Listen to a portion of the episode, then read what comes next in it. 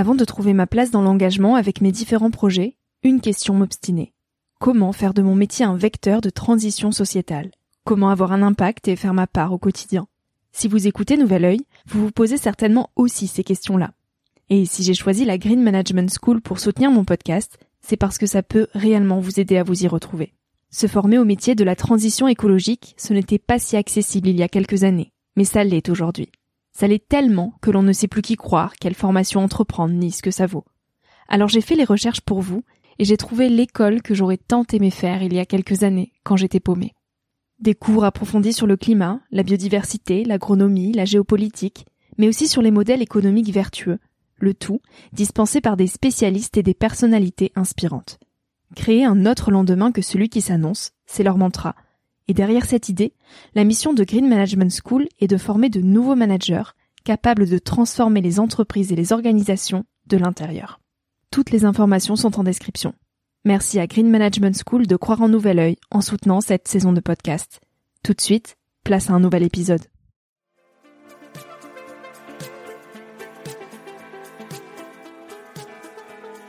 Bienvenue sur Nouvel Oeil, le podcast pour ma génération, les millennials. Je suis Victoria Guillaumont, j'ai 23 ans et je pars à la rencontre de personnes inspirantes qui se sont posées il y a quelques années les questions que nous, on se pose aujourd'hui. À un âge où l'on se cherche, où l'on construit son chemin et où l'on se pose beaucoup de questions sur notre avenir. Alors j'espère qu'écouter le parcours et les conseils de ces personnes qui ont rêvé, osé et qui ont de jolis messages à nous transmettre t'aidera à avancer d'un pied plus sûr dans la vie. Si tu souhaites m'encourager dans cette aventure, N'hésite pas à laisser un petit avis sur iTunes ou sur Apple Podcast et à en parler autour de toi. Tu peux aussi m'écrire sur le compte Instagram Nouvel Oeil et retrouver tous les épisodes sur le site www.nouveloeil-podcast.com. Je t'invite maintenant à emprunter un nouvel œil pour regarder le monde sous un autre angle, pour te recentrer sur ce qui est essentiel et sur qui tu es pour t'aider à trouver ton chemin et surtout à oser. Cet épisode est un extrait du podcast publié lundi dernier.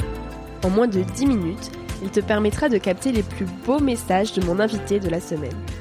Un mini-épisode à écouter et à réécouter quand la motivation ou le sourire te manqueront.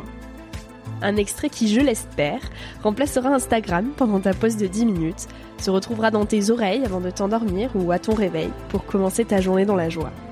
Si cet extrait te plaît et que tu as envie d'en connaître plus sur mon invité de la semaine, L'épisode en entier t'attend chaudement sur Nouvel Oeil. Pendant toutes mes études, euh, surtout moi, je crois, enfin Anatole aussi un petit peu, mais euh, j'avais cette peur, voilà, de, je me disais, il, me faut absolument un emploi, de l'argent suffisamment. On n'a, j'ai jamais choisi un métier pour le salaire parce que j'ai choisi de mhm. travailler dans le milieu associatif, donc c'est clairement pas ce qui paye le mieux. Mais euh, je voulais quand même une certaine stabilité et, euh, et, en fait, on l'a atteint assez rapidement parce qu'on a tous les deux, on est tous les deux rentrés en CDD dans des euh, petites assos start-up et euh, on nous a très vite proposé des CDI. Et donc, on s'est retrouvés, je pense, en un an avec tous les deux un CDI, un appart plutôt cool à Paris et tout. Et on s'est dit, bah mince, euh, maintenant qu'on a tout ce qu'on voulait, enfin ce, ce qu'on attendait en fait depuis bah 5-10 ans, bah on n'est pas plus heureux. Et on s'est dit, mais qu'est-ce qu'on va faire de notre argent? On a commencé, enfin de notre argent. Vu qu'on vivait avec très très peu de moyens en tant qu'étudiant, bah dès que tu as un salaire, on n'avait pas forcément des salaires très élevés, mais on avait, enfin dès que tu as un salaire, on était là, bah qu'est-ce qu'on va faire avec ça? On n'avait pas du tout pour projet de se marier, de faire fonder une famille ou d'investir euh, dans l'immobilier. On a commencé à voyager, puis en fait, on s'est rendu compte que nos voyages qui nous coûtaient peut-être le double de quand on était étudiant, c'était pas forcément mieux. En fait, on aimait bien aussi les quand on dormait chez l'habitant en sac à dos. Euh, et euh, on s'est dit, bah en fait, ça nous rend pas plus heureux. Aller dans un restaurant un peu plus haut de gamme, bah ça nous rend pas heureux non plus. Et c'est là que, bah on s'est dit, euh, il nous faut un autre objectif, quoi. Et on a tombé, je crois, sur un reportage euh, d'une famille. Je crois que le premier reportage c'était plutôt une famille en voilier qui mmh. voyageait autour du monde. Et on s'est dit, bah pourquoi pas pour nous. Et puis bah après on a commencé à préparer le, le voyage. Oui, ça c'est quelque chose. J'ai toujours un peu vécu ma vie comme ça, je crois, à me dire si je devais mourir aujourd'hui, est-ce que je regretterais bah, les choix que j'ai faits? Alors forcément, il y a toujours des, des petites choses, mais euh, j'ai toujours un petit peu vécu comme ça, à me dire euh, faut que je fasse ce que j'ai envie, enfin que je suive mes rêves, sans regret surtout. Et c'est vrai que les folies, je crois qu'on les regrette jamais, même si on échoue, bah c'est pas très grave. Ce qui nous a beaucoup aidé, c'est qu'on a à un moment on a entendu ça, enfin quand on préparait notre projet, c'est euh, de se projeter sur le pire qui puisse arriver quand on a une prise de Oula. quand on a une prise de décision à prendre ou un projet dans lequel on se lance qui nous fait peur de se dire, ok, si j'échoue, qu'est-ce qui va se passer? Et quand tu commences à visualiser étape par étape euh, les échecs et où ça te mène, tu te rends compte que finalement, c'est pas si dramatique que ça et que même si tu arrives au pire du pire, tu arriveras à, rebondir. Enfin, ça vaut le coup d'essayer. Que tu y arrives ou pas, dans tous les cas, euh, t'en ressors beaucoup plus fort. On a aussi redécouvert, en fait, euh, j'appelle ça moi de la du temps en cerveau disponible. Parce que quand on travaillait ou étudiait, enfin, on était toujours focus sur, euh, toute notre énergie en fait était prise pour bah, le, notre emploi.